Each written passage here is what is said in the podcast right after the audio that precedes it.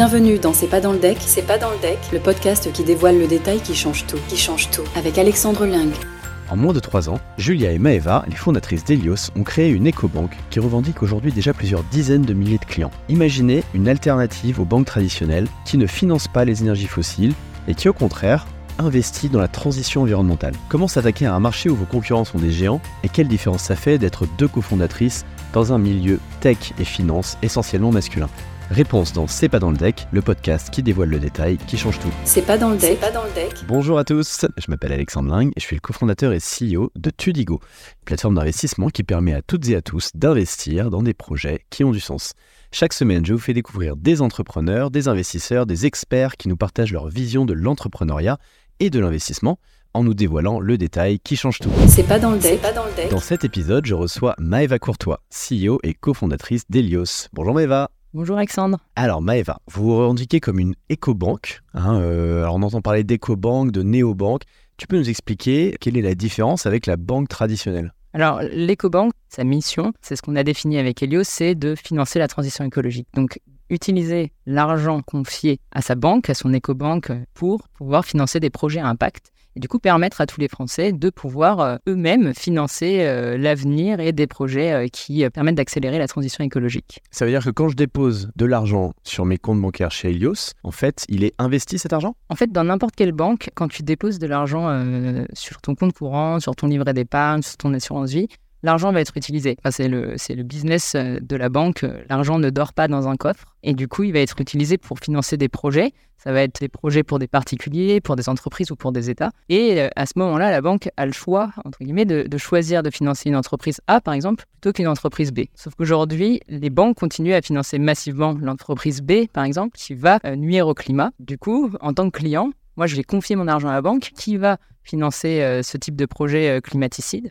Et donc, j'ai un impact indirect sur l'impact environnemental. Mais attends, c'est directement l'argent déposé qui finalement est, investi par les banques aujourd'hui ou, ou ça lui permet surtout derrière d'aller emprunter, acheter de l'argent et pour ensuite financer des activités? Il y a deux modèles en fait, deux façons d'utiliser l'argent. Le premier, c'est de l'investissement effectivement direct, une partie des dépôts qui est utilisée pour financer euh, des actifs, des projets.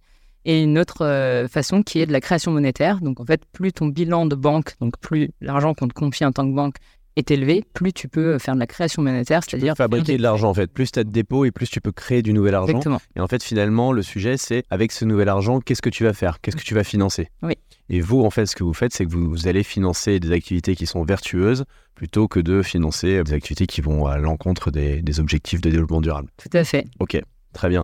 Et, aujourd'hui, ça représente combien d'argent euh, injecté dans le financement de la transition environnementale? Est-ce que tu peux nous donner des exemples d'activités financées? Alors aujourd'hui, avec Helios, on a financé 6 euh, millions d'euros euh, vers des projets impact. Et on a différents types de projets. En fait, l'objectif pour nous, c'est de financer des projets qui sont dans notre liste d'inclusion. Cette liste, on l'a faite, c'est de, des secteurs en fait qui sont identifiés par les scientifiques comme des secteurs qui doivent se transformer dans les prochaines années et apporter euh, bah, des alternatives, euh, des nouvelles façons de consommer et de produire.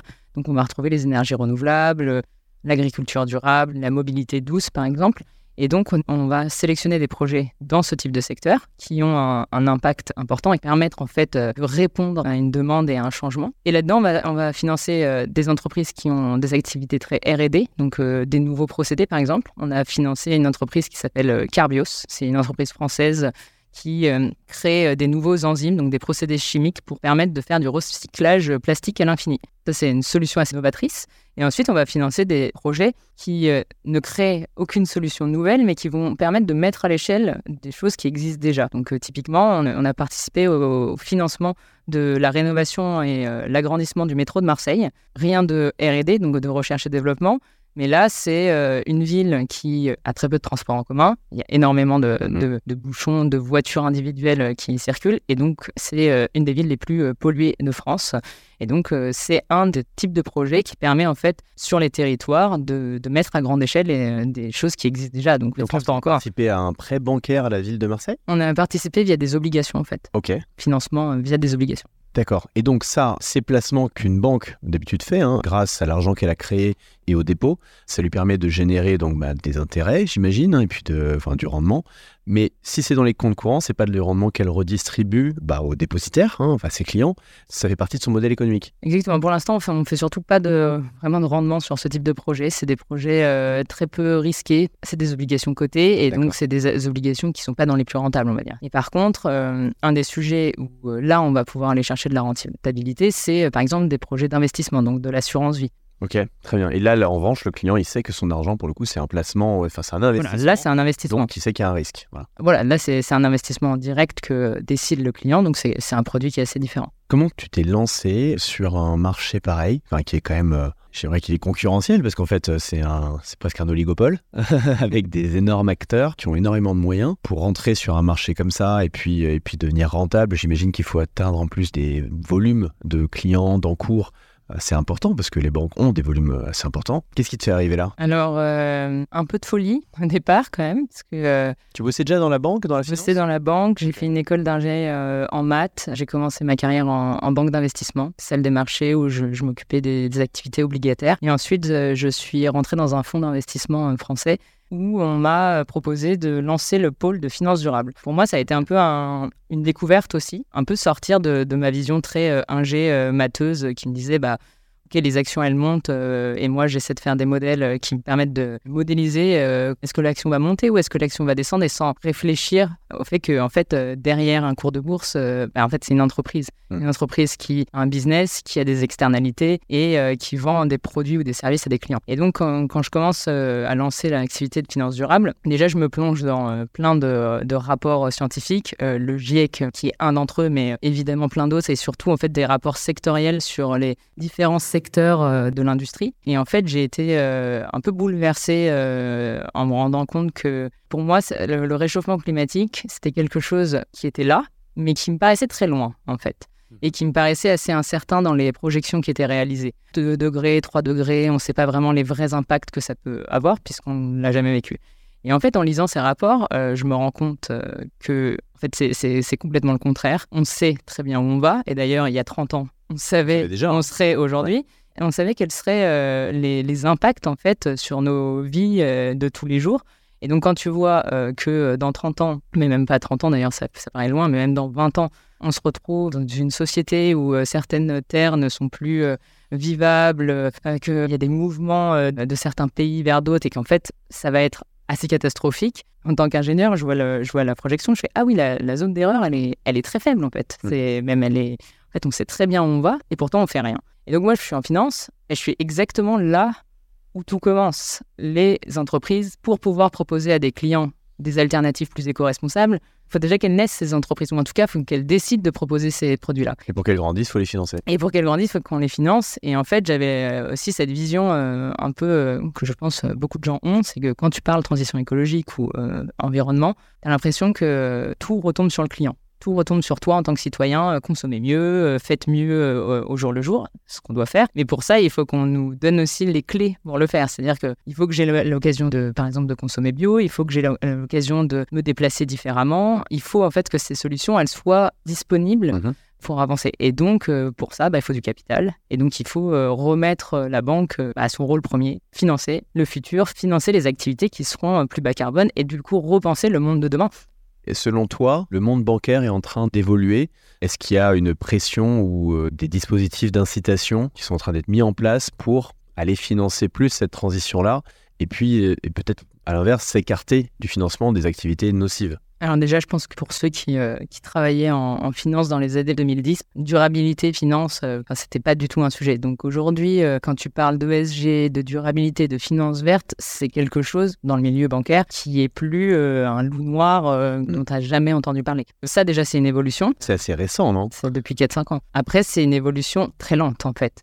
Le monde bancaire, c'est un monde très opaque et donc difficile de challenger, encore mm-hmm. plus en tant que client particulier parce que tu ne sais pas en fait. Enfin, toi, tu sais pas par exemple qu'est-ce que mon compte courant, mon compte courant, mais même mes autres activités, mes autres produits financiers, qu'est-ce qui finance? Tu demandes à ton conseiller, lui-même il sait pas. Donc euh, tu, te retrouves dans un monde que tu peux même pas challenger. Tu dis bon en plus c'est le banquier, est-ce que je suis légitime pour le faire? Et vous comment vous adressez cette problématique-là? Moi quand je me suis retrouvé face à ça, avec euh, en fait ce qui s'est passé c'est que je, euh, je prenais souvent des, des, cafés avec Julia, donc mon associé, Et je pense qu'à un moment, j'ai commencé à lui raconter bah, tout ce que je lisais sur le réchauffement climatique. Puis un jour, elle me dit Non, mais Maëva, t'es déprimante là, tu me déprimes. Et surtout, du coup, qu'est-ce qu'on fait à bosser dans euh, toi en asset management, moi en venture capital. Pourquoi on n'arrive pas à avoir un impact plus fort On va pas juste attendre 20 ans et se dire bon bah on aurait pu faire quelque chose, mais on n'a pas eu le temps de le faire. Et on a réfléchi à ce qu'on savait faire et là où on pouvait avoir le plus d'impact. Et la banque, enfin en tout cas le milieu bancaire, c'est là d'après moi où tu peux avoir le plus d'impact parce que ça se déverse sur tout. Tu déverses ça sur euh, tous les changements de business model, euh, de financement de la suite et du coup de la consommation ensuite euh, du client. Et ensuite, on a visualisé trois possibilités de changement. Le premier, c'est euh, changer euh, la façon de consommer. Euh, donc ça, ça, s'adresse directement aux consommateurs. Le deuxième, c'est par la réglementation. Et le troisième, du coup, par les financements. Et du coup, nous, on va vraiment se positionner sur la partie financement et sur la partie consommateur. Mais du coup, depuis quelques années, il y a certaines réglementations qui commencent à naître. On voit la taxonomie européenne qui est en route, qui va bientôt vraiment prendre toute sa place. Donc, il y a des choses qui existent. Tu peux nous, expliquer en, en deux mots, pour ceux qui sont néophytes sur le sujet, la taxonomie européenne, c'est euh, la possibilité de, classer en fait euh, tes activités en trois catégories euh, verte, grise et marron. En gros, d'avoir une note, une sorte de Nutri-Score, on va dire, de tes financements et d'un produit financier. L'objectif, c'est de contrer cette opacité bancaire et de, donner plus de transparence aux clients et même en fait aux, aux asset managers et tout ce monde-là, d'avoir une méthodologie pour classer les activités parce que bah, le, sujet euh, de te dire est-ce que cette activité en fait elle est euh, pro climat ou elle est pas ou elle est contre le climat? Est-ce qu'elle est contre la biodiversité? Donc c'est de donner une base commune. Il faut partir de là pour te dire qu'est-ce qui est vert qu'est-ce qui est gris qu'est-ce qui est marron? Finalement tout doit avancer un peu en même temps. La réglementation elle doit avancer pour forcer à changer euh, les choses rapidement et à mettre des contraintes de timing. Nous on apporte de la concurrence. Et en fait la concurrence on le sait très bien ça permet de faire bouger les, les lignes. On le voit dans pas mal de secteurs. C'est ce qui a fait bouger les gros ah bah, Historique, euh, c'est d'avoir des, des, startups qui venaient un peu bouleverser euh, et vers les menacer. Bah, totalement. Euh. Mais rien que dans la banque, si on reste dedans, transition numérique, les néobanques, donc, qui ont apporté des services digitaux, des frais lisibles et plus bas que des banques traditionnelles, elles les ont complètement bouleversées. Et aujourd'hui, je ne sais pas dans, dans, quelle banque tu es, mais une application de banque tradie vs une, une application de néobanque, ils se sont vraiment plutôt remis au niveau. Dès que tu as un challenger qui arrive et qui te dit bah là, moi, je vous propose un service largement meilleur, tu vois qu'en plus les clients sont en train de partir, tu es obligé de changer. ce qu'on cherche. Ce que je comprends dans ce que tu dis finalement, c'est que ton ambition, elle va, elle va au-delà de ce que tu vas faire avec Helios. L'idée même que potentiellement, en fait, ceux qui sont tes. c'est pas tes concurrents actuellement, parce qu'ils sont énormes, deviennent en fait tes concurrents. J'ai l'impression que ça t'excite un peu. ça m'excite un peu, effectivement. Bah, mon objectif, c'est qu'on devienne euh, la banque durable de référence en Europe, qu'on prenne le marché européen, qu'on arrive à permettre à, tous ceux qui le souhaitent de mettre leur argent euh, au service de la transition écologique, mais en ne perdant aucun service en fait. Est-ce que demain, Helios peut bouffer euh, une des grandes bandes historiques? Je pense qu'on peut être en concurrence et co-vivre, mais mon objectif, c'est surtout que les, banques aussi historiques te regardent et te disent, en fait, soit je change, soit je prends le train maintenant, mhm. soit c'est fini demain. Et en fait, le, le train, il est en marche. Les transformations des business models vers des business models plus éco-responsables, il est là. Ceux qui s'en rendent pas compte, ils ont un train de retard, du coup. Et euh, soit tu le prends, soit dans 5 ans, tu dis, bah zut, on aurait dû le faire parce que maintenant, c'est trop tard. Déjà, crise de confiance chez ton client euh, consommateur. Euh, les gens te croient plus. Je pense que tu fais du greenwashing. Et ensuite, perte de compétitivité. Nous, on a un peu un boulevard, c'est-à-dire que les banques, aujourd'hui, ne savent pas le faire. Nous, on est là pour challenger, pour montrer la voie. On peut faire euh, un service bancaire transparent, euh, responsable, qui donne aussi euh, les mêmes types de services et de produits que des néobanques géniales sur leurs services applicatifs. Quoi. Et en fait, de faire bouger ces grosses institutions et le, le, pipe de clients intéressés, il fait que grossir. Parce que vous avez déjà plusieurs dizaines de milliers de clients. Enfin, ça grossit à vitesse grand V, quoi. Effectivement, si tu regardes ces, ces, taux de croissance, effectivement, oui, demain, vous allez concurrencer ces grandes banques. En fait, notre croissance, elle est liée à notre croissance euh, d'entreprise, mais elle est liée aussi à la croissance euh, exponentielle du marché. C'est-à-dire que de plus en plus de gens prennent conscience de euh, la crise climatique, de plus en plus de gens prennent conscience également de leur impact bancaire et du coup de leur empreinte carbone bancaire et ont envie de faire quelque chose. Et donc en fait, on bénéficie, on va dire, de ces deux, euh, de ces deux jambes côté croissance. C'est les clients qui nous ramène des clients par bouche à oreille et le marché qui grossit. Le marché grossit. Le marché grossit et grossit énormément. Vous apportez de la transparence. On peut voir effectivement dans quoi euh, vous avez investi. Et puis vous ajoutez aussi d'autres couches. Moi j'ai beaucoup aimé là, dans, dans l'application, tu avais une fonctionnalité qui te permettait de voir dans ce que tu avais dépensé, ce que tu avais consommé, quelles étaient les bonnes dépenses, quelles étaient celles où tu pouvais faire mieux. Et c'est, je pense, un discours radicalement différent aussi de celui euh, qui finalement, je pense, a amené les gens à être assez immobiles ou à qui a amené Julie à te dire que tu étais déprimante à une époque, qui n'est pas un discours fataliste, qui est un discours euh, où on propose des solutions. Bah, tout à fait. En fait, moi aussi, la frustration que j'avais sur euh, comment est-ce que tu peux faire bouger des gens si, euh, en fait, quand tu as peur, tu as deux façons de réagir. Soit tu es mhm. paralysé et du coup, tu, tu dis, bah, j'oublie. Il n'y a, pas de problème, en fait. On continue comme tel quel. Soit tu deviens un peu euh, presque trop d'énergie, ça peut faire peur aussi aux autres. Du coup, on voulait apporter aussi du positif. C'est pas fini. Il y a énormément de choses à faire et surtout, il y a énormément d'entreprises, de personnes qui s'engagent pour essayer de proposer des nouveaux modèles. Donc on le fait via le financement, mais du coup on a voulu le, développer également en aidant nos, clients à consommer euh, de manière plus éco-responsable. On travaille euh, beaucoup sur la co-construction de nos produits. On a une euh, fonctionnalité dans l'appli qui permet de voter pour les prochains produits. Et les clients nous remontaient souvent comment est-ce que vous qui avez accès à toutes mes dépenses, comment est-ce que vous vous pourriez m'aider à euh, consommer de façon plus éco-responsable. Je peux donner un exemple du coup de ce que, ce que l'appli permet de faire Je ne sais pas si tu as acheté euh, des fringues chez H&M. Ah oui. Alors sur, ouais, sur le programme qu'on a appelé programme Tous Consommateurs, l'objectif c'était de euh, déjà montrer les alternatives à ta conso parce que souvent tu les connais pas. En fait, mhm. on te dit, mais oui, tu peux consommer plus éco-responsable, mais tu sais même pas par où commencer. Ensuite, le deuxième point, c'est que tu, tu, les découvres et euh, tu te demandes, est-ce que c'est du greenwashing? Est-ce que c'est vrai euh, Leur message marketing? On prend la responsabilité, nous, de valider euh, que chaque acteur qui rentre dans le programme Tous Consommateurs est engagé. C'est quoi un acteur engagé? Comment est-ce que vous validez ça? On a une charte euh, éthique qui reprend euh, les différents euh, points de vue. Donc, est-ce que, par exemple, tu privilégies du local, la partie emballage? Est-ce que, du coup, tu travailles dans l'économie circulaire? Est-ce que tu vas réduire les émissions de gaz à effet de serre? Comment est-ce que toi, tu arrives à agir sur différents axes? Et donc, il faut un certain nombre de points pour pouvoir rentrer dans le programme. Il faut agir sur différents axes et avoir un produit qui réponde vraiment à une alternative plus éco-responsable. Vous avez sélectionné ces alternatives et donc vous allez les proposer directement dans l'appli pour que moi, consommateur, je puisse voir, ah bah tiens, en fait, j'aurais pu dépenser mon argent ici. Exactement. Et donc l'exemple, c'est euh, tu consommes chez H&M, par exemple. Déjà, au lieu de te pointer du doigt que tu as potentiellement mal fait, mhm.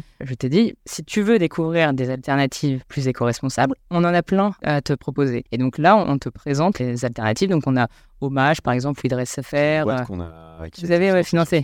Qui est hyper, hyper intéressante parce que seconde main, oui. Seconde main, tu envoies, euh, tu envoies tes, tous les vêtements dont tu veux plus et puis eux vont euh, les remettre en vente euh, ou les donner euh, derrière si effectivement il n'y a pas de débouché. C'est ça. Et en plus, donc le dernier point qu'on avait en retour client, c'est le problème, c'est que ça coûte trop cher. Souvent, tout ce qui est éco-responsable, comme c'est production locale, etc., ça coûte plus cher. Donc à chaque achat, et donc vraiment à chaque fois que tu fais un achat, par exemple, chez Hommage, c'est moins 6%. Donc on essaie de, de remettre au même niveau de prix l'alternative éco-responsable et le, le, produit classique. Donc vous êtes une euh, start-up de la fintech, de la tech et puis encore plus de la fintech, dont les fondateurs sont des fondatrices. Alors on a fait une, étude sur euh, la diversité dans la tech là récemment, et notamment euh, sur les boîtes tech qui avaient levé. On a remarqué que bah, les équipes 100% féminines, c'était à peine 4% des entreprises qui levaient. Comment t'expliques ça, toi? Difficile à expliquer. à mon avis, les... ce qu'on voyait, nous, dans la finance traditionnelle, dans nos anciennes expériences, c'est que tu rejoues des patterns tu as vu que euh, les boîtes qui avaient marché dans ton portefeuille, ça a été euh, lancé par euh, des anciens McKinsey, par exemple. Tu as l'impression que c'est un pattern qui fonctionne, donc tu le répètes. Et donc, l'objectif, c'est de créer le pattern. Donc, demain, de se dire, tu as une, une, fintech qui se lance avec une femme ou deux ou trois en fondatrice et qui disent, bah, on y va, bah, que ça, sans faire exprès, dans l'esprit aussi du du VC ou du business angel qui sait ah ouais ouais ça c'est potentiellement ça c'est des profils à succès mais en fait c'est inconscient hein, pas... et nous on n'a jamais eu de j'avoue euh, je pense qu'on l'a retiré de notre tête. Je sais qu'au début Julia m'avait dit pour info euh, tu veux qu'on lève quand même vachement euh, pour un premier tour Précide, donc on a levé 1,5 million sur le Précide. Et elle m'a dit, mais on n'a pas lancé de boîte avant, on n'est pas des repeat entrepreneurs, on est deux femmes, ça peut être un point bloquant sans s'en rendre compte. Donc tu as peut-être un peu ce double effet entre euh, le pattern effectivement de celui qui finance et qui bah, essaie de, retrouver des traits, euh, des caractéristiques de, boîtes qui ont réussi euh, dans les boîtes qui, se présentent devant lui, et puis peut-être aussi des croyances limitantes. Je pense, et en plus, c'est parfois peut-être plus facile.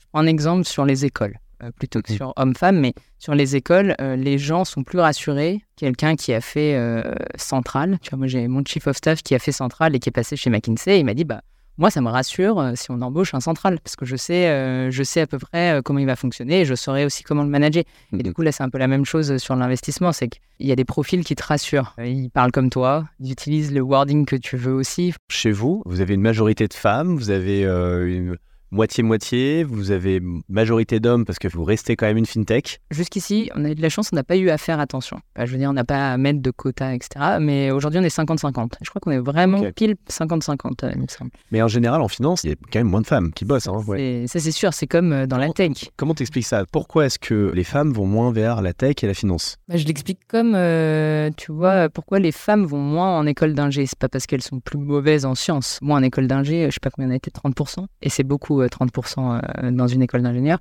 bah, c'est vrai que déjà, ça donne pas très envie à une femme quand tu vois l'école. Tu te dis, bah, il n'y a que des hommes. Il n'y a vraiment que des hommes. Donc déjà, je pense qu'il y a un blocage euh, de projection. Comment est-ce que tu peux te projeter si tu vois personne qui te ressemble? Ça, c'est le premier point. Et puis après, c'est dans l'éducation, mais là, ça rentre, je pense, dans des sujets plus deep que je connais pas spécialement. Mais dans l'éducation, est-ce qu'on donne la même éducation euh, et euh, de manière inconsciente à un homme et à une femme et donc les mêmes croyances sur euh, tu es capable de faire tel métier et euh, ce métier m'a l'air plus masculin que féminin et tu vois une infirmière un ingénieur enfin voilà c'est des choses je pense comme ça qui aussi vont changer par la démonstration et par la visibilité d'acteurs ou de moi j'ai espoir que tu vois quand tu te dis ah bah déjà, je, peux être une ingénieure fille. Il y en a qui, qui l'ont fait, qui ont l'air tellement normal. Toi, justement, donc, euh, tu as fait une école d'ingénieur. C'est ça. Et ensuite, avant même de lancer Helios, hein, tu as commencé à bosser dans la finance, dans l'investissement. Mm.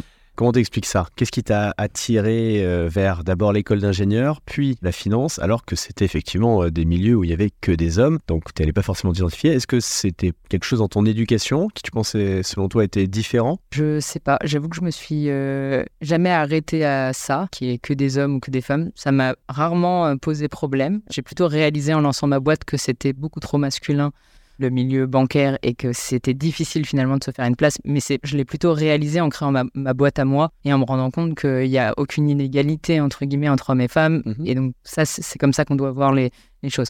Et après, je me suis, euh, je suis partie dans ce milieu-là parce que, bah, en tant que matheuse, euh, j'étais très fan d'économie et euh, du coup de tous ces facteurs qui peuvent faire bouger finalement petit à petit tout plein d'autres facteurs qui font à la fin un énorme changement de comprendre euh, pourquoi il y a de l'inflation, pourquoi l'inflation euh, euh, à moins de 2%, c'est embêtant dans nos modèles économiques. Ça, c'était il, y a 10 ans, mais pourquoi pourquoi l'action elle monte alors qu'en fait la boîte elle fait des bonnes perfs financières dans sa partie comptable quoi et donc avoir cette vision très je vois tout j'ai visibilité sur toute l'économie il y a cette partie assez rigide pense ingénieur, j'aime bien, euh, il y a un cadre. T'aimes bien les modèles J'aime bien les modèles, il y a un cadre. Et d'ailleurs, c'est pour ça, euh, je pense que Helios s'y retrouve bien. Il y a un cadre. Le cadre, c'est qu'en fait, on est dans un modèle capitaliste. Et donc, tu as de l'argent et ça développe le futur. Et euh, donc, je prends ce modèle. Et comment moi, j'arrive à tweaker un peu ça, tout en restant dans les règles, mais tu changes la façon de faire, tu joues avec les règles du jeu et tu fais en sorte de, euh, bah, de l'amener dans la bonne direction. J'ai vu que vous aviez fait euh, une étude sur euh, la gestion des finances dans le couple et les différences entre hommes et femmes dans l'utilisation de, de l'argent. Est-ce que tu peux nous en dire deux mots? D'accord. Alors, effectivement, on a, en fait, on a des comptes joints depuis deux ans à peu près. Donc, on a fait une étude en février dernier sur euh, est-ce qu'il y a des différences entre hommes et femmes dans l'utilisation euh, de ta carte bancaire? Et euh, ce qui en est ressorti en grosse ligne, c'est que les hommes vont plus utiliser la carte pour payer le restaurant, ce qui est marrant parce que c'est ta carte conjoint, donc c'est mhm. pas, ils payent pas le restaurant, mais on reste sur un peu les clichés. Bravo, messieurs. payer les taxis, payer des verres, et puis euh, tout ce qui est lié à, par exemple, du gros euh, électronique, donc euh, des ordi, etc. Et les femmes vont plus s'occuper, évidemment, des courses et alors des taxes, impôts. Apparemment, c'est plutôt elles qui payaient cette partie-là. Donc, en fait, les femmes ont payé les dépenses communes, et les hommes se sont payés leurs dépenses perso. Non, je pense pas. Ils payent les, dépenses communes. Donc, à mon avis, tu es à deux. euh, tu payes au restaurant et en fait, par habitude, euh, c'est l'homme qui sort la carte alors qu'en fait, ça, tape sur le compte joint. Alors, J'imagine que tu côtoies euh, les, les- d'autres entrepreneurs. Est-ce que euh, vous avez une façon de, de travailler, de penser le développement d'une boîte avec euh, Julia qui distingue une startup avec une ADN féminine d'une startup avec une ADN de fondateur purement masculine Je sais pas, je, je pense pas. Enfin, j'espère pas qu'il y ait une différence euh, entre euh, hommes et femmes euh, là-dessus. Euh, et puis, il faut trouver, à mon avis, Moi, un peu ça. une, hein. Ah ouais? Je pense qu'il y en a une et que c'est, c'est pas une mauvaise chose du tout, au contraire. Euh, parce que je pense qu'il y a même une différence entre euh, des euh, jeunes fondateurs, de fondateurs qui sont parents. Tu vois, moi, je vois par exemple la façon aujourd'hui de voir la boîte.